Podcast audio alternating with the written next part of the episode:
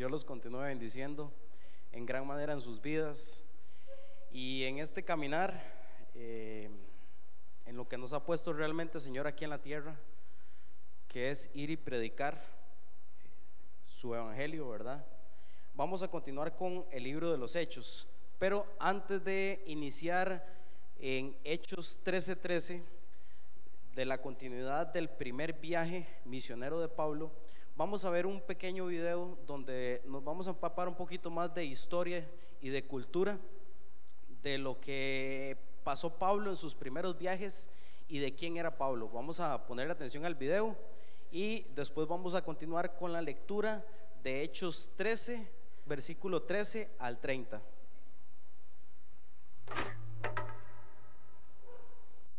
Durante el primer siglo, la mayoría de las personas alrededor del mar Mediterráneo vivían en ciudades densamente pobladas, todas gobernadas por el Imperio Romano. Cada ciudad era una mezcla diversa de culturas, etnias y religiones. Y debido a esto, había todo tipo de templos que ofrecían sacrificios a todo tipo de dioses, y cada persona tenía su propio grupo de dioses a quienes entregaba su lealtad. Pero en cada ciudad también encontrabas una minoría que no adoraría a ningún otro dios sino al suyo. Los israelitas, también conocidos como los judíos, decían que su Dios era el verdadero creador y el rey del mundo.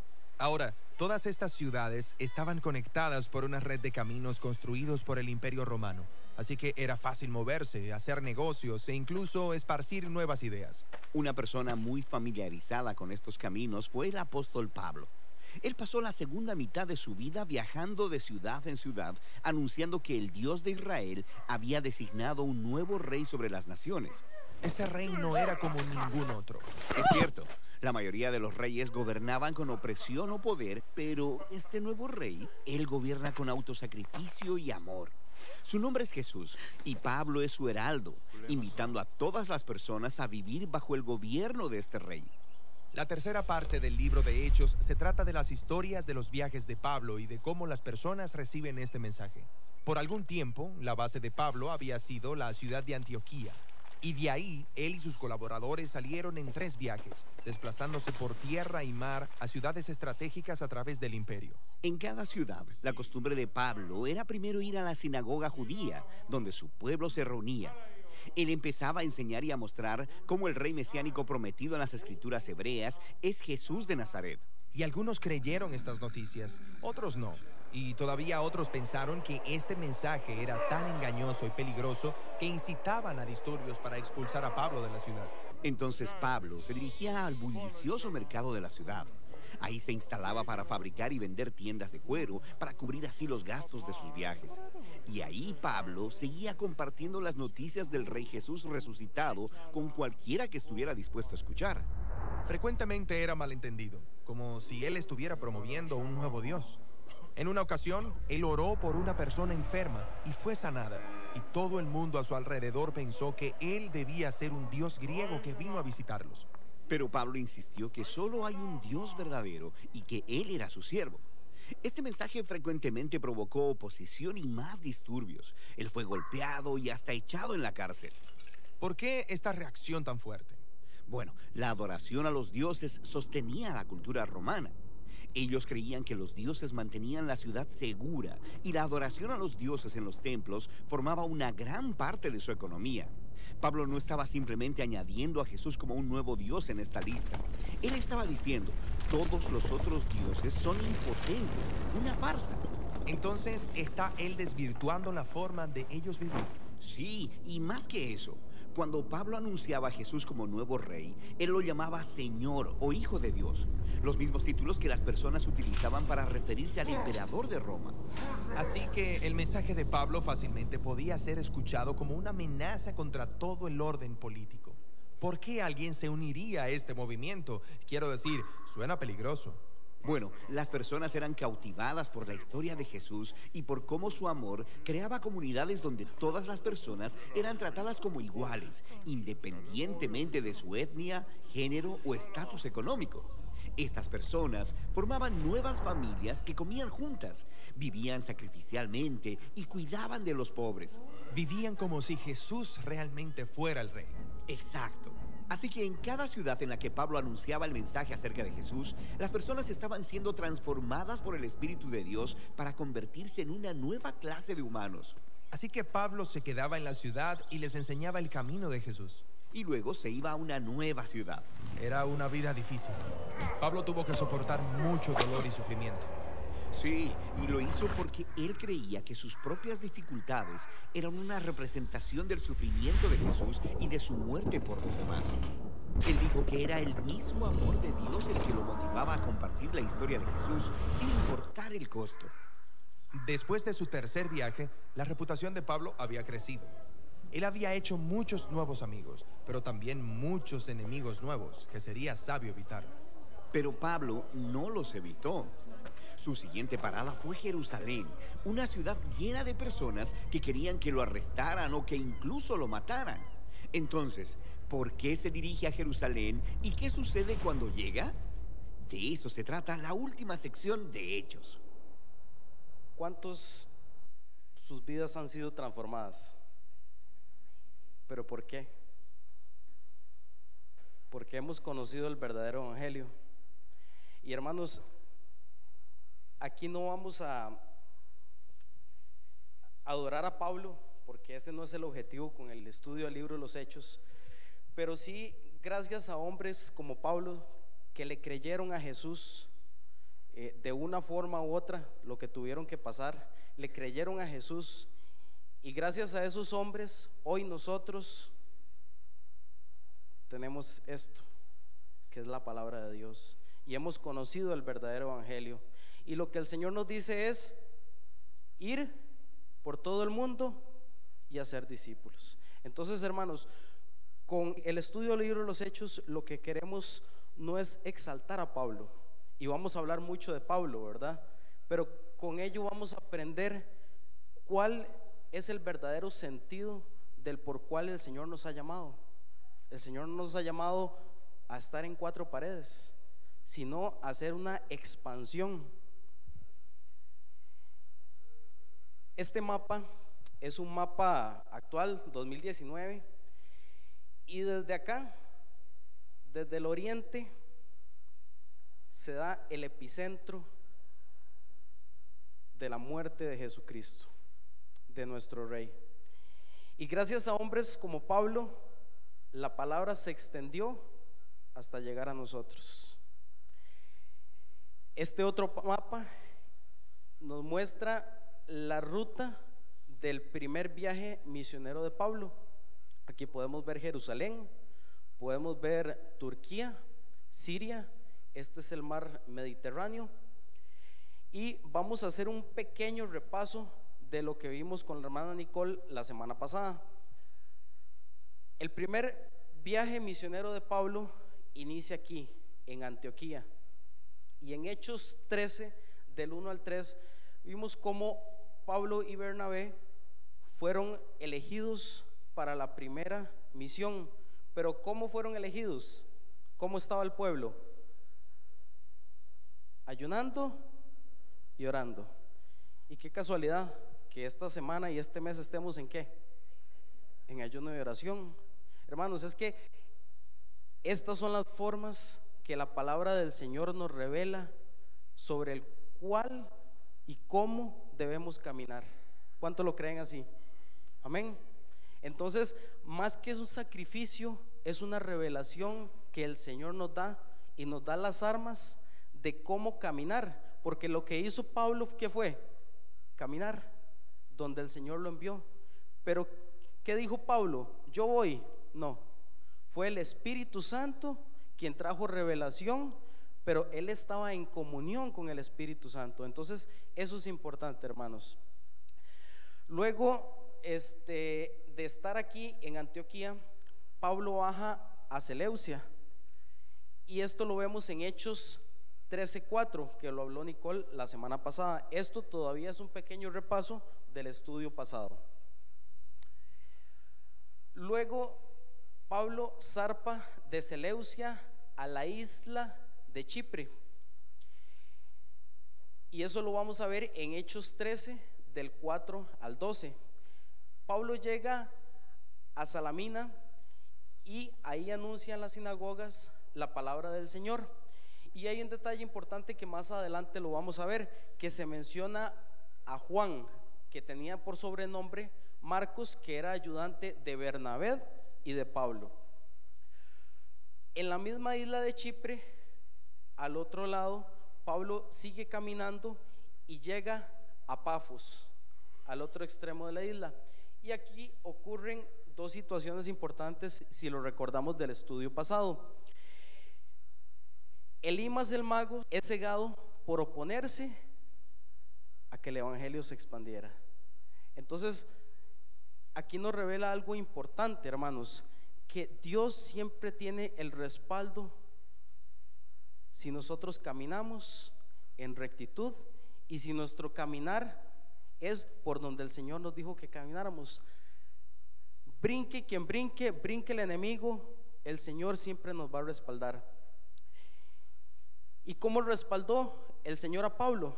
Con lo siguiente, el procónsul creyó en la doctrina y hubo una conversión. Entonces, hermanos, por uno, por uno que se convierta y arrebatemos una alma, vale la pena. Vale la pena atravesar lo que haya que atravesar, hermanos, porque no creo que haya sido fácil este caminar y vamos a ver que no muchos llegan al objetivo, que fue el caso de Juan, que tenía por sobrenombre Marcos. Y vamos a iniciar, si gusta, lo pueden leer en sus Biblias o lo vemos en la pantalla para que sea un poco más fácil. Vamos a iniciar eh, el estudio en el libro de Hechos 13, del 13 al 30, pero vamos a irlo desglosando versículo por versículo. Pablo Recordemos, sale de Antioquía, baja a Seleucia, llega a la isla de Chipre. Después de la isla de Chipre, dice Hechos 13:13, dice que habiendo zarpado de Pafos, Pablo y sus compañeros arribaron a Perge de Panfilia, pero Juan, apartándose de ellos, volvió a Jerusalén. Entonces, hermanos, este es el recorrido que hace Pablo y Bernabé. Y hay un dato importante. Panfilia era una zona donde la traducción dice que se llamaba todas las razas y estaba poblado de, de, mucha mezcla variada de pueblos, ¿verdad? Entre ellos judíos. Y aquí hay un dato importante. ¿Quién se devolvió? ¿Quién? Juan. Y nos vamos a detener aquí, hermanos, eh, eh, en algo que hay veces leemos la Biblia y pareciera insignificante, pero si nosotros buscamos en la concordancia, hay pequeñas cosas que la Biblia menciona que usted puede decir, sí, Juan se devolvió, seguro estaba cansado o, algo, me parece insignificante, pero vamos a ver más adelante que algo pasó, que la Biblia no nos describe qué fue lo que pasó, del por qué eh, Juan, de sobrenombre Marcos, se devolvió. Juan era primo de Bernabé y lo vamos a leer más adelante en Colosenses 4:10. era ayudante de Pablo y Bernabé. Eso lo vio Nicole la semana pasada. Y ahorita estamos viendo, ahora aquí en Hechos 13:13, de que Juan toma la decisión de volverse a Jerusalén. La Biblia no explica los motivos. Si fue que se aburrió, si fue que tuvo alguna discusión con el mismo Pablo o con el mismo Bernabé, que era mm, su primo, pero en Hechos 15 del 37 al 40, la Biblia nos relata que en, un siguiente, en una siguiente misión, Pablo no lo quiso tomar en cuenta por haber desertado o por, o por haberse devuelto, ¿verdad? Hechos 15 del 37 al 40. Y Bernabé, quería que llevasen consigo a Juan, el que tenía por sobrenombre Marco, pero a Pablo no le parecía bien llevar consigo al que se había apartado de ellos desde Panfilia y no había ido con ellos a la obra. Y hubo tal desacuerdo entre ellos que se separaron el uno y el otro. Bernabé, tomando a Marcos, navegó a Chipre y Pablo, escogiendo a Silas, salió encomendado por los hermanos a la gracia del Señor. Hermanos, la Biblia dice que la obra se detuvo. No, más bien se expandió. El Señor sabe cómo hace las cosas. Yo tal vez podré tener doctrinalmente eh, diferencias con la pastora y algunas se las he dicho, de las cuales yo tal vez tenga mi posición, pero eso no da pie a que Jesucristo es mi Dios. Y no todas las cosas nos han sido reveladas a nosotros, ni se nos van a ser reveladas en este mundo. Ya cuando lleguemos al cielo le preguntaremos al Señor, Señor, ¿y por qué esto? ¿Y por qué lo otro? Inclusive, Señor, ¿por qué lo permitiste? Pero yo sé que en el Señor no hay casualidades y el Señor tiene un propósito en todas las cosas. Pero, ¿por qué me detuve un momento aquí en esto? Porque quizás los siguientes versículos que usted mismo lo puede ver en la concordancia es lo principal. Hermanos, si entre nosotros hay algún desacuerdo, no es posible que nosotros abandonemos el barco. Y más adelante pasa algo que realmente a mí me impactó, cómo ellos llegaron a limar sus asperezas. Y fue a tal punto que Pablo llegó a decir que Juan era indispensable para la obra. Y lo vamos a ver acá. Ellos lograron resolver sus diferencias. En Colosenses 4.10 dice, Aristarco, mi compañero de prisión, os saluda, y Marco, el sobrino de Bernabé, acerca del cual habéis recibido mandamientos, si fuese a vosotros, ¿qué dice? No lo reciban. Él es un falso. ¿Qué dice? Recibirle. Hermanos, no es que le estoy diciendo por decir hermanos, es que somos hermanos. Tenemos un mismo Dios. Y los de la manantial son nuestros hermanos. Los de la Rey de Reyes son nuestros hermanos. Los del Frente de la Cruz Roja son nuestros hermanos. Y muchos, en muchos lados son nuestros hermanos. Segunda de Timoteo 4:11.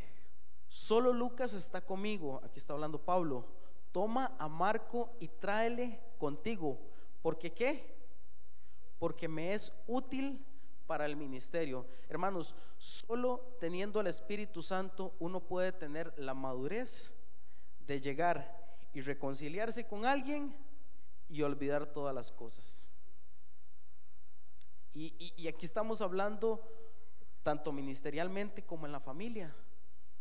Porque nosotros como familia también tenemos que caminar en lo que el Señor nos ha encomendado. Pero ¿cómo tiene que ser nuestro caminar? En rectitud y siempre bajo la guianza del Espíritu Santo. Filemón 1:24 dice, Marcos, Aristarco, Demas y Lucas, mis colaboradores. Entonces, hermanos, aquí me detuve un poquito porque me pareció importante que cuando más adelante veamos estos versículos podamos entender qué pasó antes de esto, ¿verdad? Porque aquí solo habla de que Juan se devolvió a Jerusalén, no explica el motivo. Y me puse a estudiar y hay muchas teorías del por qué eh, se pudo haber retirado de la misión, pero la Biblia no lo relata y tampoco nos interesa. Yo creo que tampoco nos interesa. Aquí lo que nos interesa es realmente del por qué estamos acá ¿para qué estamos acá? ¿Y para qué estamos acá, hermanos? Vea, yo conozco a muchos que iniciaron la obra y muchos han desertado. Y conozco a muchos. Pero ¿qué pasa si alguno llega hoy? Hay que hacer lo que hizo Pablo, recibirle. Me es útil. ¿Por qué? Porque es uno de nosotros. A pesar de que muchos hayan desertado, hermanos porque son nuestros hermanos y debemos orar por ellos. Amén. Continuamos en Hechos 13, 14. Dice, y ellos pasando acá de Pergue llegaron a Antioquía de Pisidia y entraron en la sinagoga un día de reposo y se sentaron. Hermanos, Pergue era la capital de la región, era el centro del culto de la diosa Artemisa, a quien los romanos llamaban Diana. hay que hacer una diferencia. Pablo inicia su viaje en Antioquía de Siria, donde se cree que era originario Lucas, pero a la Antioquía que está llegando Pablo es aquí, a Antioquía de Pisidia, no es esta Antioquía que vemos aquí en el mapa. Esto es pura cultura y, referencia. A veces es más fácil ver en el mapa dónde es que estaba Pablo, cuál fue la ruta, que solo leer que eh, llegó a Antioquía de Pisidia. Y aquí hay un dato importante en el 13:14. Dice que entraron en la sinagoga un día de reposo y se sentaron. Hermanos, es importante. Pablo era llamado el apóstol de los gentiles. Sin embargo, Pablo llevó la palabra a los gentiles, pero Pablo, quizás el mismo amor que tenía por los gentiles, lo sentía por los suyos, los que estaban engañados por la letra. Y esta palabra dice que Pablo entró en la sinagoga en el día de reposo y se sentó, muestra un gran respeto, hermanos yo estando en el hospital, hospital em, con mi papá, lo cuento esto para la gloria de Dios, eh, porque tal vez yo pueda ser más pecador que muchos de acá, o igual. Pero estando en el hospital, pasaron a repartir este, oraciones y llevaban un escapulario y varias cosas. Ahorita no me recuerdo lo que andaban repartiendo y andaban orando por los enfermos y traían un Cristo, ¿verdad? Y, le repartían. Y la señora me dice, ¿quiere que le reparta la comunión? Creo que era. Y nosotros le dijimos, no, gracias. Y había un señor de la cama del frente que ya llevaba ocho operaciones. Y al día siguiente yo voy y el señor me llama por aparte y me dice, muchacho, ¿puedo hablar con usted? Y me dice, yo sí, claro, es que yo veo en usted como una luz, me dice y yo quiero que usted ore por mí. Entonces, hermanos, el consejo que nos da la palabra es respeto. Y es un, valor esencial, respete para que lo respeten. Pero no lo haga para que lo respeten a usted, porque si lo respetan a usted por el Señor, de más bien alabe al Señor. Pero respete de lo que usted no cree, para que usted abra puertas y pueda llegar a muchos. Entonces, esto es lo que estaba haciendo Pablo.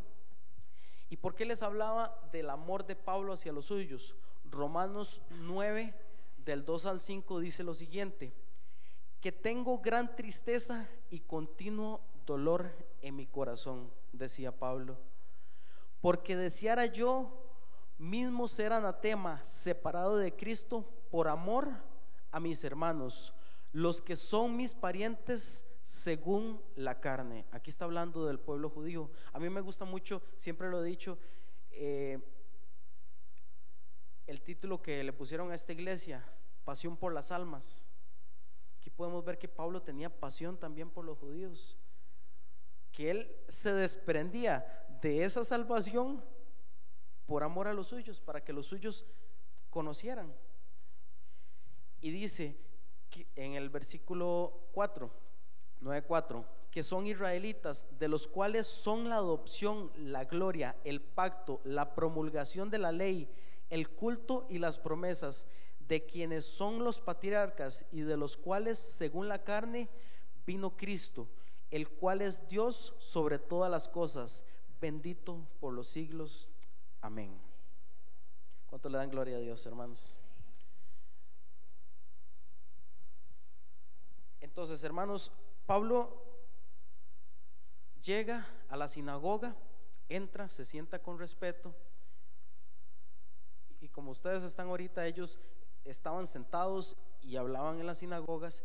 Y dice en el versículo del 15 al 16, y después de la lectura de la ley y de los profetas, perdón, posiblemente estaban leyendo Isaías o alguno otro, los principales de la sinagoga mandaron a decirles, varones hermanos, si tenéis alguna palabra de exhortación para el pueblo, hablad. Aquí quiero recalcar algo importante.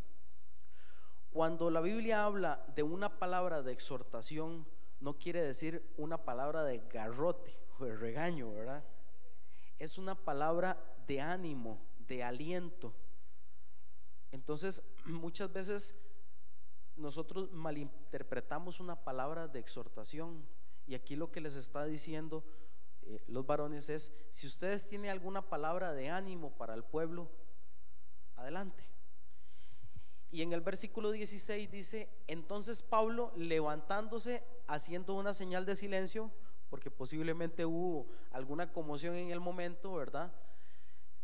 Dice, haciendo una señal de silencio con la mano, dijo, varones israelitas y los que teméis a Dios. Entonces Pablo se dirige a dos frentes. El primer frente es a los judíos de nacimiento y los otros a los gentiles. Entonces, aquí va a iniciar la lectura del 17 en adelante de un recorrido por la historia del pueblo de Israel que va a ser Pablo y este relato va a ser muy similar al que dio Esteban y Pedro. Va a ser muy, muy similar. ¿Y por qué quiero recargarle, hermanos? Porque Dios no es un Dios cambiante. Él no cambia el discurso. Dios desde Génesis hasta el Apocalipsis es el mismo y por los siglos de los siglos.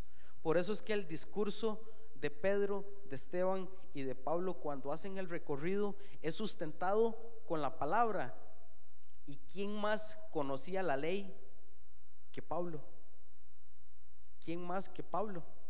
Entonces Pablo tenía la suficiente base, el suficiente carácter para venir a decirles lo que vamos a ver a continuación, toda la historia y toda la revelación que Jesucristo le había dado, porque él conocía de la ley, pero no tenía la revelación del Espíritu. Entonces, muchos pueden leer este libro, hermanos, pero no todos tienen la revelación del Espíritu. Y es lo que Pablo les va a enseñar. Y inicia el relato de Pablo en Hechos 13, 17. Y el Dios de este pueblo de Israel escogió a nuestros padres y enalteció al pueblo siendo ellos extranjeros en tierra de Egipto y con brazo levantando los sacó de ella. Aquí Pablo le recuerda un Dios que conduce la historia de su pueblo y también un Dios que los eligió y que nos eligió primero. ¿Por qué? Porque vamos a ver un versículo del Antiguo Testamento y un versículo del Nuevo Testamento. Por eso le digo que Dios es un Dios que no cambia. Es un Dios que nos eligió desde el principio y nada de eso ha cambiado. Dios no es un Dios que hace excepción de personas. Éxodo 13 del 14 al 15. Dice, y respondiendo Dios a Moisés, yo soy el que soy. Y dijo, así dirás a los hijos de Israel, yo soy, me envió a vosotros. ¿El pueblo se acercó a Dios o Dios se acercó al pueblo? Fue Dios. Yo soy, me envió a vosotros. Además, dijo Dios a Moisés, así dirás a los hijos de Israel Jehová, el Dios de vuestros padres, el Dios de Abraham, Dios de Isaac, Dios de Jacob, me ha enviado a vosotros.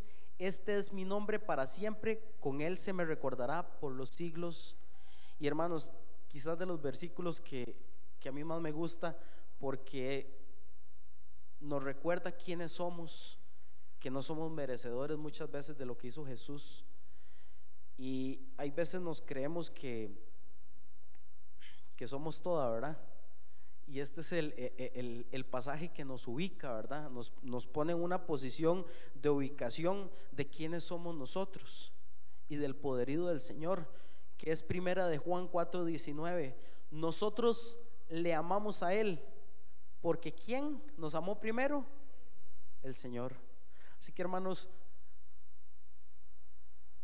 nosotros le fallamos al Señor pero el Señor no nos ha fallado a nosotros. Desde el principio de las cosas, desde el Génesis, el Señor no ha fallado. el Señor no tiene sombra de variación. Por eso aquí dice en el 17, el Dios de este pueblo de Israel escogió a nuestros padres y enalteció al pueblo siendo ellos extranjeros en la tierra de Egipto y con brazos levantados le sacó de ella. Es que el Señor nos ha escogido a nosotros para ir a anunciar las buenas nuevas. Avanzamos al versículo 18. Y por un tiempo como de 40 años los soportó en el desierto. Hermanos, Dios es un Dios paciente y amoroso. Póngase a pensar usted, ¿cuántas veces le ha fallado usted al Señor en un mismo pecado? ¿Cuántas? Muchas, al igual que yo. 50, más. y no me hagan sentir tan mal.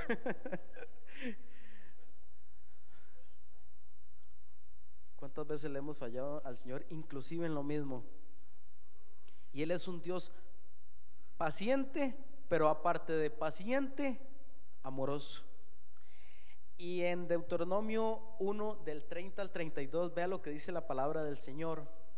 Jehová vuestro Dios, el cual va delante de vosotros, Él peleará por vosotros. Hermanos, ¿quién pelea la batalla?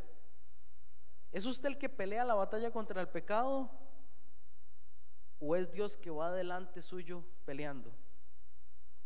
Hay mucha diferencia. Conforme a todas las cosas que hizo por vosotros en Egipto, delante de vuestros ojos, hermanos, es que nosotros vemos la gloria de Dios todos los días, la vemos, es palpable la gloria de Dios. Y en el desierto has visto que Jehová tu Dios te ha traído como trae el hombre a su hijo, por todo el camino que habéis andado hasta llegar a este lugar. Y aún con esto no creíste a Jehová vuestro Dios. La pregunta es, Pablo le está hablando a los judíos. El Señor nos está hablando hoy a través de su palabra. ¿Qué ha cambiado? Y esto es una palabra de exhortación, de ánimo. Y aún con esto no creíste a Jehová vuestro Dios. Hermanos, a pesar de todas las cosas, a pesar de la evidencia que había y de la evidencia que tenemos, seguimos viendo las cosas y aún así dudamos de Dios, aún así dudamos de su poderío. ¿Y qué hace Él? Es paciente y es amoroso. Amén. Avanzamos al versículo 19. Dice, y habiendo destruido siete naciones en la tierra de Canaán, les dio en herencia su territorio. ¿Cuántos tienen un Dios poderoso? Amén. ¿Realmente es poderoso? Pero aparte de poderoso, es el Dios de lo imposible. Es el Dios que de las cosas que usted no logra ver o usted ve que es imposible, el Señor las hace posible. Un Dios poderoso y hace referencia a las tribus que habitaban la tierra prometida antes que el pueblo judío entrara a esta tierra. Y vamos a ver qué sucede en Deuteronomio 7.1. Dice, cuando Jehová tu Dios te haya introducido en la tierra en la cual entrarás para tomarla y haya echado delante de ti a muchas naciones, el Eteo, el Geseo, el Amorreo, el Cananeo, al Fereceo, al Ebeo y al Jebuseo, como dijo mi abuelita, todos los feos, siete naciones mayores y más poderosas que tú. Me quedo con lo último.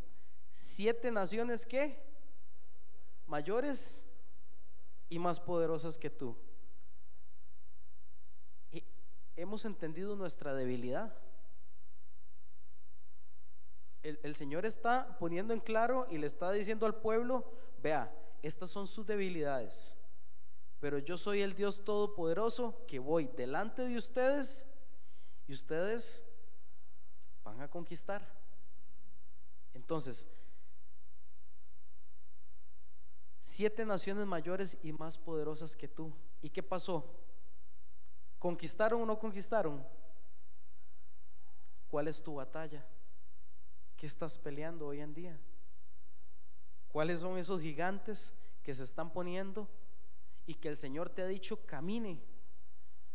E, el Señor, por eso le digo que no es un Dios que cambia. El Señor no está diciendo aquí que el camino y la ruta va a ser la más corta, porque si ustedes ven de una Antioquía a otra, posiblemente la, la ruta más corta era otra.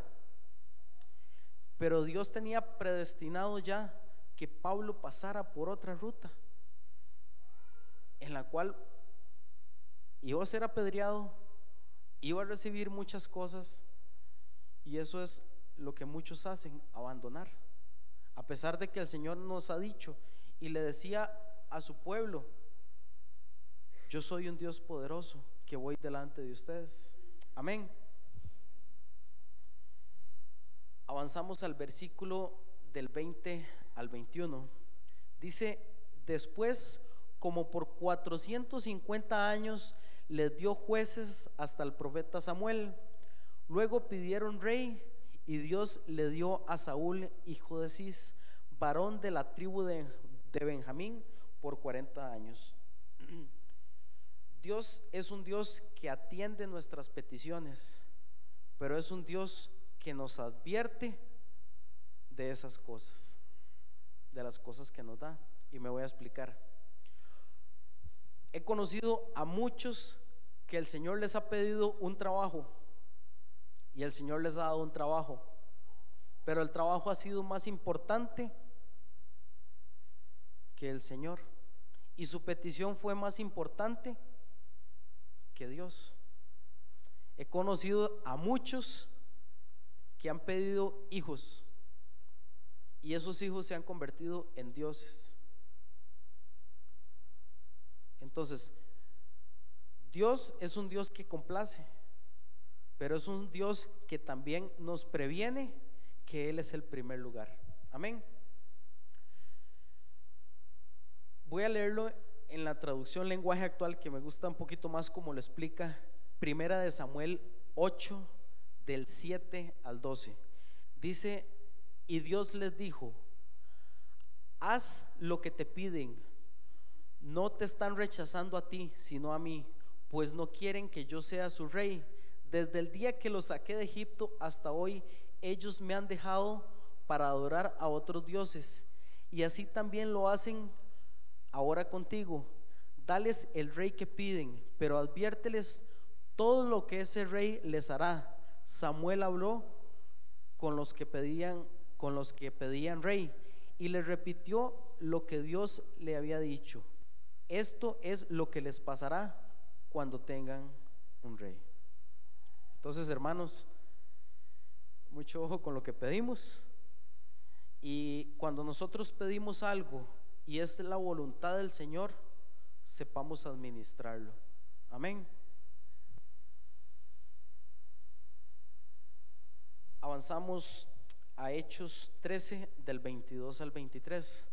Todavía aquí continuamos en el relato eh, histórico que Pablo le está haciendo al pueblo judío en, en Antioquía de Prisidia. Del 22 al 23 dice, quitado este, le levantó por rey a David, de quien de quien dio también testimonio diciendo, he hallado a David, hijo de Isaí, varón conforme a mi corazón, quien hará todo lo que yo quiero, de la descendencia de este, y conforme a la promesa, Dios levantó a Jesús por Salvador a Israel. Hermanos, aquí Pablo les está revelando quién era Jesús que es el Salvador anunciado por los profetas y esperado por el pueblo judío. Y en Lucas 2, del 10 al 11 dice, pero el ángel les dijo, no temáis, porque aquí os doy nuevas de gran gozo, que será para todo el pueblo, que os ha nacido hoy en la ciudad de David un Salvador, que quién es? Cristo. Hermanos, Pablo les está diciendo todo lo que decía las escrituras es Jesús el anunciado. Y por eso es, no sé si, si logran recordar el discurso de Pedro. Es muy similar al de, al de Pablo. Se los dejo de tarea para que lo, para que lo repasen. Es la misma línea que el Señor, el Espíritu Santo pone en estos varones. Del 24 al 25 dice, antes de su venida predicó Juan el bautismo de arrepentimiento a todo el pueblo de Israel, mas cuando Juan terminaba su carrera dijo, ¿quién pensáis que soy? ¿No soy yo?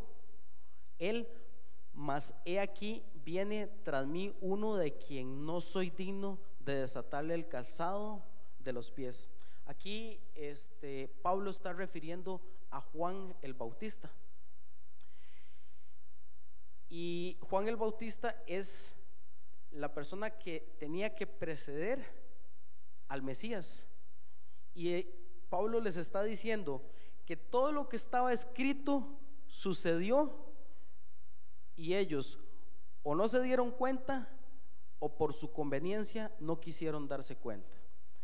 Y Pablo les está diciendo eso porque en los libros que ellos tenían, en los escritos que ellos tenían, estaba dicho lo que iba a pasar. Y esto refiere en Juan el Bautista. Dice Malaquías 3.1, he aquí, yo envío mi mensajero, el cual preparará el camino delante de mí y vendrá súbitamente a su templo. El Señor a quien vosotros buscáis y el ángel del pacto a quien deseáis vosotros, He aquí viene, ha dicho Jehová de los ejércitos. Y en Marcos 1.4 es lo que Juan el Bautista hacía. Bautizaba a Juan en el desierto y predicaba el bautismo de arrepentimiento para el qué? El perdón de pecados. Hermanos, ¿por qué es importante el bautismo? Nosotros tenemos que morir y resucitar con Cristo.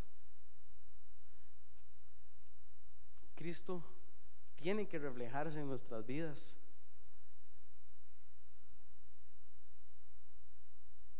Pablo no se estaba inventando nada nuevo, todavía no estaba escrito el libro de los hechos, hermanos. Aquí en este momento de la historia no estaba escrito el libro de los hechos.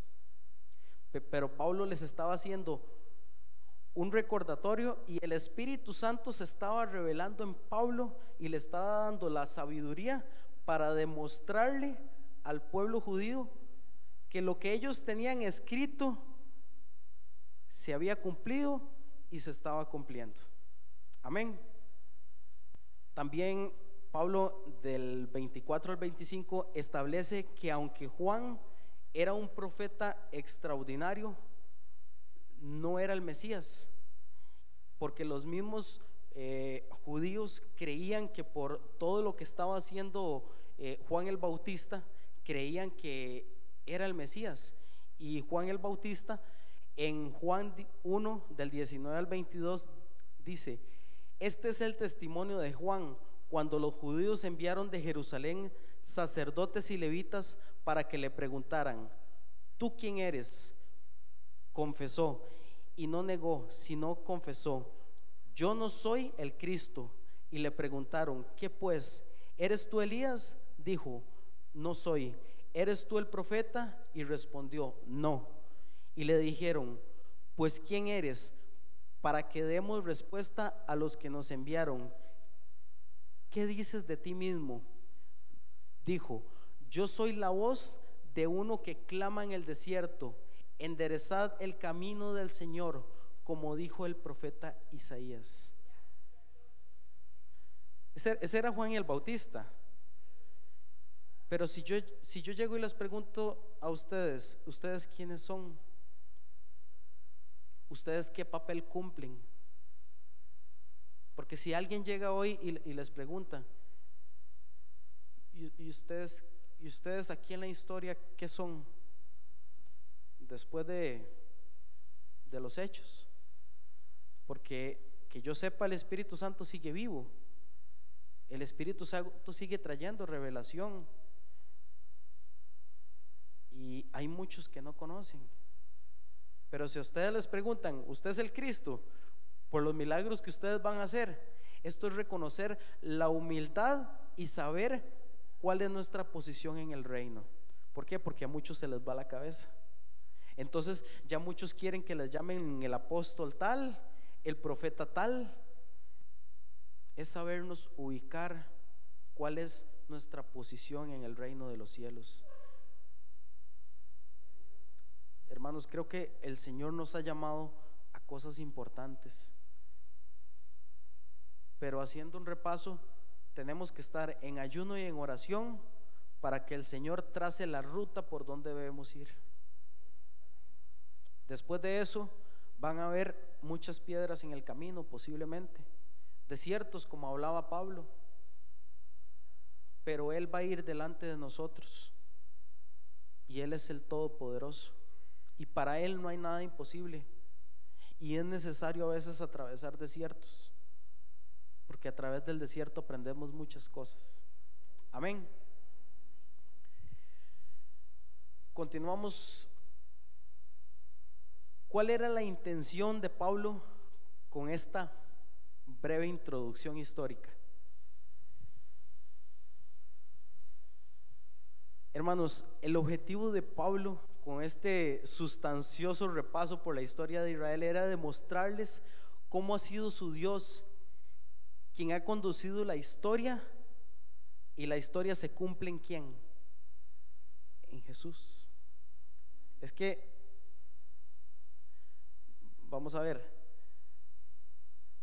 yo no puedo llegarle a decirle a Guni cómo se toca eh, todopoderoso en la guitarra porque yo no sé tocar guitarra. Pero si yo supiera guitarra, tengo la propiedad para llegarle a decir a Guni, vea Guni, esto es así, así. Hermanos, si es que Pablo tenía la propiedad para llegarle a hablar a los judíos, porque se sabía la ley de pies a cabeza, pero no había tenido la revelación del Espíritu Santo. Y usted podrá haber no perdido todos los estudios de la escuelita dominical, pero sin la revelación del Espíritu Santo, mejor no oramos la boca, porque el Señor es un Dios celoso y Él no comparte su gloria con nadie. Y Él no nos va a dar cosas tampoco para que nosotros nos glorifiquemos, porque toda honra es para Él, toda la gloria es para Él. Él es el único que merece toda gloria y honra. Por eso es que nosotros aquí somos, uno, reconocer que somos pecadores. Dos, reconocer que por la misericordia del Señor estamos hoy acá. Y acá recibiendo revelación del Espíritu Santo, porque el pueblo judío estaba teniendo la revelación del Espíritu Santo a través de Pablo, pero nosotros la estamos teniendo hoy. Y si vemos algunos detalles, el ser humano es cambiante, pero en algunas cosas no cambia. Siempre es resistivo a la palabra de Dios, siempre es incrédulo al poderío de Dios. Y esas cosas yo las veo desde el Génesis hasta hoy. Pero hermanos, tenemos que marcar la diferencia. Esa parte humana tiene que sujetarse y tenemos que vivir en el Espíritu. Porque si no aprendemos a vivir en el Espíritu, no podemos caminar en el camino espiritual que el Señor nos ha trazado. Porque si lo vemos desde el punto de vista natural, el camino es largo. Muchos van a regresar a Jerusalén, como pasó con Juan. Pero el que camina en fe llega hasta la meta. ¿Y cuántos quieren llegar a la meta, hermanos? Amén.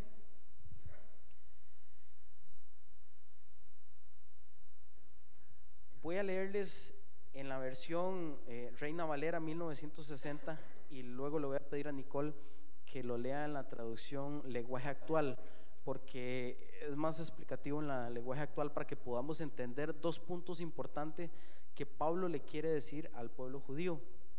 Dice Hechos 13 del 26 al 27, varones hermanos, hijos del linaje de Abraham, y los que entre vosotros teméis a Dios, a vosotros es enviada la palabra de esta salvación, porque los habitantes de Jerusalén y sus gobernantes, no conociendo a Jesús ni las palabras de los profetas que se leen todos los días de reposo, las cumplieron al condenarle.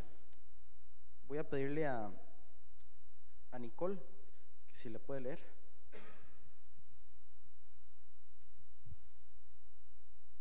Pónganme atención, amigos israelitas, descendientes de Abraham, y pónganme atención también ustedes, los que obedecen a Dios, aunque no son israelitas. Este mensaje de salvación es para todos nosotros. Sabemos que los habitantes de Jerusalén y los líderes del país no se dieron cuenta de quién era Jesús. Todos los sábados leían los libros de los profetas pero no se dieron cuenta de que esos libros se referían a Jesús. Entonces ordenaron matar a Jesús y sin saberlo cumplieron así lo que los profetas habían anunciado. Hermanos, mucho cuidado cuando en medio de la prueba nosotros le reclamamos al Señor, Señor, ¿y por qué me estás haciendo pasar por esta? Señor, ¿y por qué esta otra? Porque yo le garantizo que un adicto va a entender a un adicto. Una persona que ha sido abusada va a entender a otra persona que ha sido abusada. Una madre que ha perdido un hijo va a entender a otra madre que ha perdido un hijo. Y aquí Pablo se dirige a ellos primero haciéndolos sentir como hermanos. Clave, amor, amor, amor y más amor sin juzgar.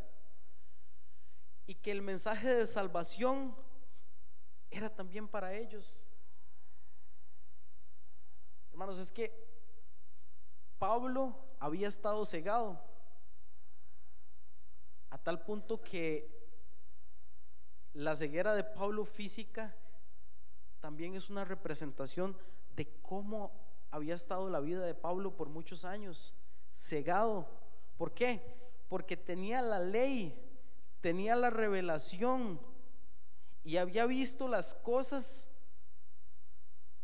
Y él después se arrepiente de muchas de las cosas que él hizo. Pero él había estado en el lodo y estaba viendo que sus hermanos estaban en el lodo, pero tenía compasión por ellos.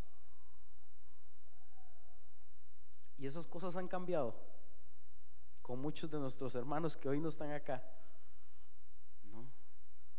A veces la palabra se repite y el pueblo empieza a caminar por 40 años y empieza a darle y muchos empezamos a caminar por 40 años y ver el mismo patrón, pero no hacemos nada por cambiar. Y es que no podemos solos, si no es el Espíritu Santo el que haga un cambio en nosotros y que nosotros lo dejemos trabajar. Es importante.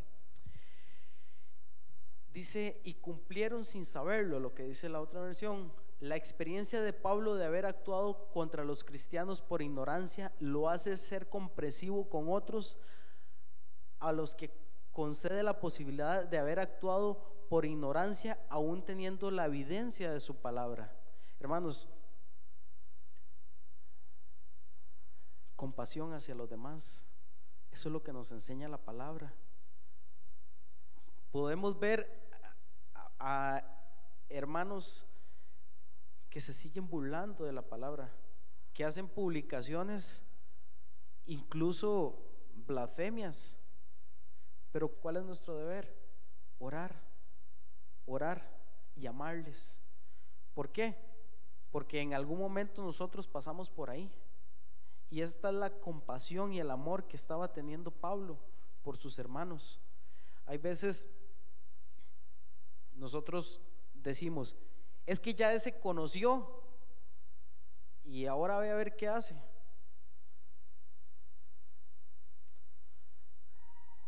Nosotros teniendo la revelación le fallamos al Señor. ¿Qué diferencia hay? Que sí, que nosotros pecamos pero nos arrepentimos y que no pecamos por deporte, pero le fallamos al Señor. Y el Señor tiene compasión de nosotros todos los días, porque dice que sus misericordias son nuevas cada día. Y Él tiene compasión de nosotros. Amén. Avanzamos a Hechos 13 del 28 al 29. Y dice, y sin hallar en él causa digna de muerte, pidieron a Pilato que se le matase. Y habiendo cumplido todas las cosas que de él estaban escritas, quitándole del madero, lo pusieron en el sepulcro. Hermanos, para los judíos, la muerte de Jesús en la cruz era un obstáculo porque para ellos era muy difícil reconocer que se habían equivocado. Y hoy, esto es, esto es en, el, e, e, en, en el pasado, para ellos era muy difícil reconocer que se habían equivocado. Pero para muchos hoy que tienen la revelación del Señor, es locura. Entonces, ¿qué ha cambiado? ¿Qué ha cambiado? Dice la palabra en Primera de Corintios 1 del 17 al 22. Pues no me envió Cristo a bautizar, sino a predicar el evangelio, no con sabiduría de palabras, para que no se haga vana la cruz de Cristo, porque la palabra de la cruz es locura a los que se pierden, pero a los que se salvan, esto es a nosotros es poder de Dios, pues está escrito, destruiré la sabiduría de los sabios y desecharé el entendimiento de los entendidos. ¿Dónde está el sabio? ¿Dónde está el escriba? ¿Dónde está el disputador de este siglo? ¿No ha enloquecido Dios la sabiduría del mundo? Pues ya que en la sabiduría del mundo el mundo no conoció a Dios mediante la sabiduría, agradó a Dios salvar a los creyentes por la locura de la predicación, porque los judíos piden señales y los griegos buscan sabiduría. ¿Y nosotros qué buscamos? Sabiduría. Porque somos acostumbrados a pedir muchas cosas, pero ¿cuántos pedimos sabiduría? ¿Cuántos pedimos todos los días revelación del Espíritu Santo? Para cada día. Y hermanos, aquí dice, y sin, y sin hallar en él causa digna de muerte, pidiendo a Pilatos que se matase y habiendo cumplido todas las cosas que de él estaban escritas, quitándole del madero, lo pusieron en el sepulcro. Ellos sin saberlo estaban cumpliendo lo que estaba escrito. Dios es grande. Por eso es que Muchas veces tenemos que ver el cumplimiento de las cosas para poder entender el propósito de Dios, pero no somos capaces de esperar en Él en medio de la prueba para conocer el propósito de Dios y nos desesperamos y nos angustiamos y nos desesperamos. Pero Él en medio de las cosas tiene un propósito. Y muchos teniendo esto no creen y les parece locura. Por eso es que muchos perecen por falta de conocimiento. Pero una cosa es la vagancia espiritual y otra cosa es que no estemos haciendo lo que el Señor nos mandó hacer. Hago la diferencia. Una cosa es la vagancia espiritual porque hermanos, si nosotros no leemos la palabra de Dios y no la estudiamos y no estamos en ayuno de oración, el Señor no va a traer revelación. El Señor trajo revelación a Pablo y a Bernabé, pero estaban como ayunando y orando y trajo revelación. Pero hay que actuar y trabajar. Y a muchos les tiene que llegar la palabra del Señor. Pero ¿cuántos están dispuestos a hacer ese viaje, salir de Jerusalén, pasar por Chipre, llegar a Antioquía. Sí, qué lindo, pero ir de crucero, ¿verdad? de viaje. Pero ya cuando usted empieza a hablar de la palabra del Señor y lo empiezan a ver feo, porque ellos son más sabios que lo que dice acá, ya empieza a cambiar la, la situación. Pero hermanos, siempre el Señor trae una estrategia para cada cosa. Y hay veces hay que esperar. Hay veces hay que sufrir. Hay veces nos vamos a doler. Pero todo, todo, todo, todo, todo tiene este fin. Mas Dios le levantó de los muertos. Quiero leer un último versículo y dejarlo hasta el 30 porque al final de esta pequeña introducción que hace Pablo, vamos como tal vez a la mitad del primer viaje misionero de Pablo, pero ahorita estamos como a la mitad del primer viaje. Pero aquí Pablo en el, en el primer eh, discurso que da en la sinagoga dice que más Dios le levantó de los, muertos. ¿Cuánto lo creen? ¿Realmente usted cree que Dios le levantó de los muertos? ¿Usted lo puede ver? Dios ha sido visible ante usted. O, o lo hemos tenido escrito y no lo hemos visto. Porque déjeme decirle que el Señor se ha revelado a través de su palabra y lo hemos visto. Amén. Y este, este versículo, eh, tal vez en la Santa Cena eh, lo leemos y ya lo tenemos como muy trillado, pero este versículo es esencial, hermanos, el poder entenderlo y poder creer lo que dice este versículo. Dice Primera de Corintios 15, del 1 al 22. Dice, además os declaro, hermanos, el Evangelio que os he predicado, el cual también recibisteis, en el cual también perseveráis, por el cual asimismo, si retenéis la palabra que os he predicado, sois salvos. Si no creísteis, ¿en qué? En vano. Porque primeramente os he enseñado lo que asimismo recibís que Cristo murió por nuestros pecados conforme a qué? A las escrituras, hermanos, estaba escrito.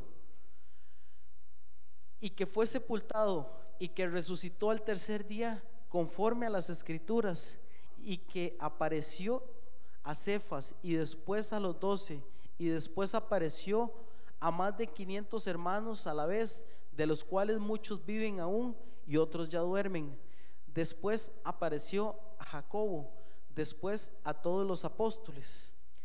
Y en el versículo 8 dice, y al último de todos, como a un abortivo, me apareció a mí, porque yo soy el más pequeño de los apóstoles, que no soy digno de ser llamado apóstol, porque perseguí a la iglesia de Dios, pero por la gracia de Dios soy lo que soy. Hermanos, usted por la gracia de Dios es lo que usted es hoy en día.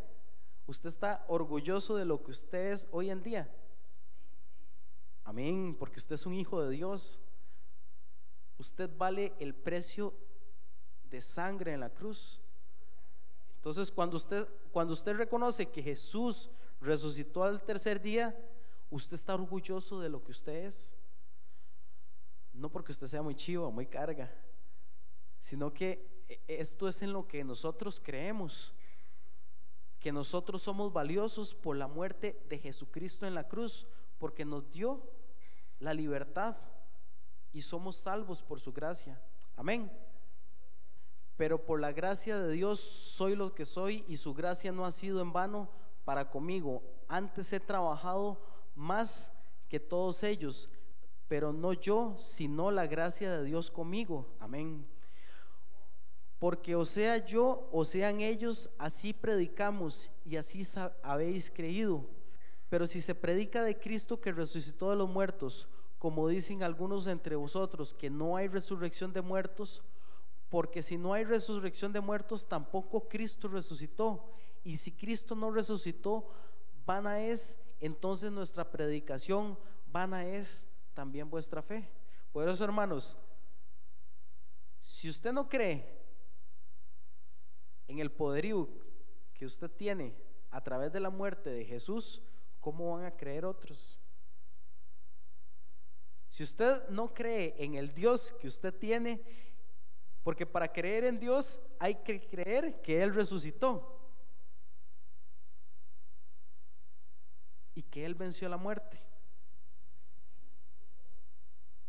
y que nos espera una eternidad con Él. Entonces, cuando usted lo crea y lo viva, es cuando los demás van a ver que es real, que de verdad vale la pena. ¿Por qué? Porque en medio de la prueba muchos van a ver, mira, pero es que este es diferente, él tiene algo diferente. Ah, es que él tiene un Cristo resucitado que vive en él. Amén.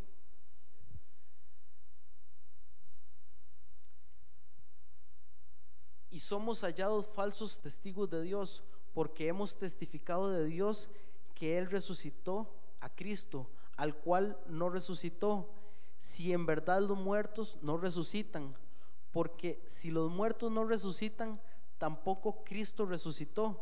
Y si Cristo no resucitó, vuestra fe es vana, aún estáis en vuestros pecados. Entonces también los que durmieron en Cristo perecieron, si en esta vida solamente esperamos en Cristo, somos los más dignos de comiseración de todos los hombres. Mas ahora Cristo ha resucitado de los muertos, primicias de los que durmieron es hecho, porque por cuanto la muerte entró por un hombre, también por un hombre la resurrección de los muertos. Amén. Porque así como Adán todos mueren, también en Cristo todos serán vivificados. Hermanos, que la palabra que desde un inicio le fue revelada a su pueblo y por su ceguera no, no quisieron creer, que no nos pase a nosotros, que el Espíritu Santo que ha traído revelación hoy en esta noche, traiga convicción a nosotros de que tenemos palabra, de que tenemos hechos, de que tenemos pruebas de quién es nuestro Dios. De que ellos teniendo la palabra no lo vieron y lo tuvieron a los ojos, lo vieron, lo crucificaron. Pero nosotros hoy en día, teniendo historia, y teniendo hechos reales hoy en día, porque los tenemos, porque el Espíritu Santo no se ha cansado de trabajar, Él sigue trabajando. Pero lo más importante es que Él trabaje en nosotros. ¿Para qué? Para cumplir la gran comisión. Porque el objetivo de todo esto es que nadie se pierda, que todos alcancen misericordia y que todos tengan una vida plena. Hermanos, estas, estas semanas semana que estuve en, el hospital, realmente yo nunca había estado en un hospital, estuve con mi abuelo y mi abuela, pero fue así, momentos de visita, nunca había estado tantas horas en un hospital. Estuve ocho años trabajando en las cárceles, no es que estuve preso, ¿verdad? Estuve ocho años trabajando en las cárceles y realmente hay que darse cuenta, hermanos, la necesidad y el hambre que hay en estos lugares. Es que la gente está como esponja esperando así, están, pero como, como cuando cae una gota en el desierto que, que usted dice, ¿qué pasó? Hermanos, así está la gente. Y la iglesia sigue peleando doctrinas. La iglesia sigue animando a su pueblo para que ayune y ore. Y la iglesia no ha creído que en el ayuno y en la oración inicia el viaje misionero. ¿Cuántos quieren iniciar el viaje misionero?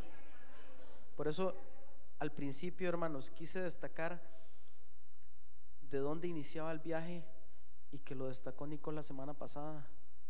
Inicia a través del ayuno y de la oración. Y yo no sé si usted ya pasó el mar y ya llegó a Chipre. Yo no sé si usted ya le volaron piedras.